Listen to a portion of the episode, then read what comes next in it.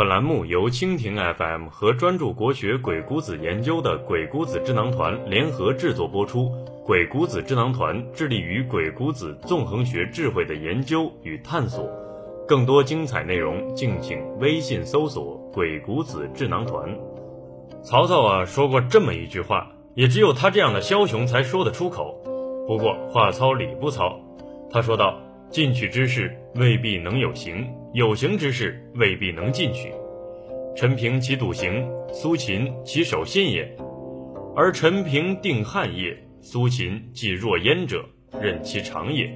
大概意思呢，就是说有能力的员工未必品性好，品性好的员工未必有能力。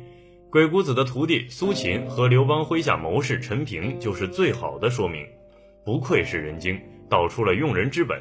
也正因如此。曹操才会一直立于不败之地。我们一起来思考一个问题：人品和能力真能成正比吗？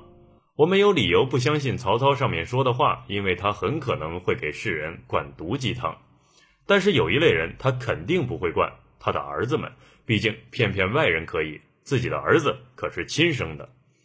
所以曹操的子女教育如何呢？坦白说，其实还不错。比如他的继承人曹丕、七步成诗的曹植以及少年天才曹冲，不管在政坛还是文坛，都是个顶个的好手。那么曹操对子女真的是道德教化吗？很显然不是。在曹操的言传身教下，曹丕俨然是个精致的功利主义者。他的用人观很有特点，重能力而不重私德。最典型的莫过于用毒士贾谊和反骨仔司马懿了。或许有朋友会说了，用司马懿也叫会用人吗？其实曹丕之所以能在曹植竞争中获胜，最终继承大统，司马懿可确确实实帮了大忙。如果没有贾谊和司马懿这两个大宝贝儿，恐怕曹丕早就被曹植取而代之了。虽说司马懿能崛起确实跟曹丕有一定关系，但主要是曹家后人太疏忽了。其实司马懿当时已经被夺权，坐了冷板凳。被排挤在权力中心之外了，但是曹家太轻敌了，最终酿成了大祸，因此着实不能把责任全推给曹丕。另外还有个问题就是，曹丕、曹睿英年早逝，也是侧面的给了司马家机会。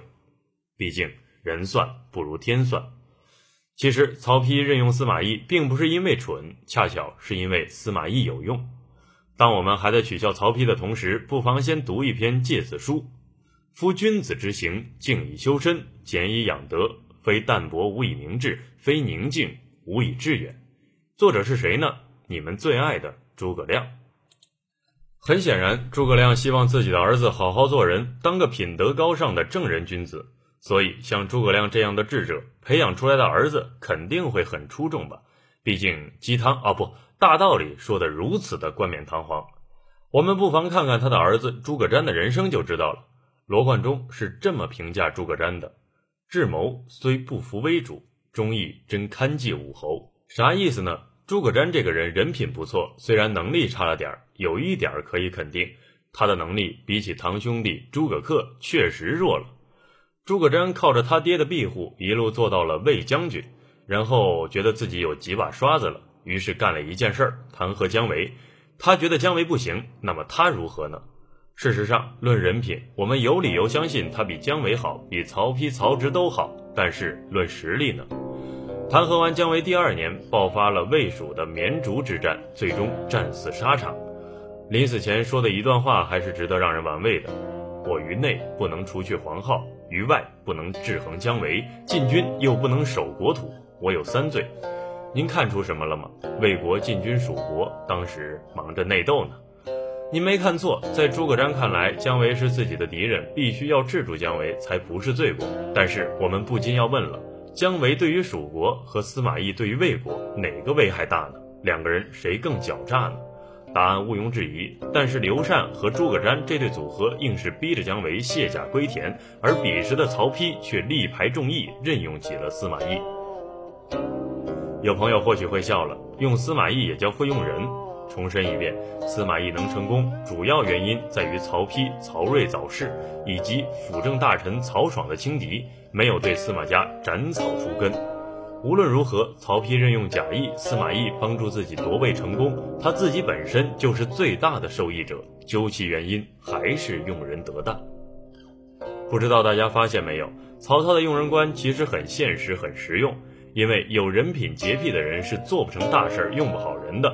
因为这个世界上没有尽善尽美的人，每个人都有弱点，每个人都有优点，每个人也都有短处，每个人都有长处。所以我们应该怎么办呢？咱们不妨向鬼谷子借智慧，关于用人。鬼谷子说：“智者不用其所短，而用于人之所长。”什么意思呢？扬长避短。正所谓“天生我材必有用，天生他材必有用”。本文由鬼谷子智囊团创始人阿信原创。更多精彩国学鬼谷子纵横智慧内容，敬请微信搜索“鬼谷子智囊团”，我们一起纵横捭阖，鬼谷论道。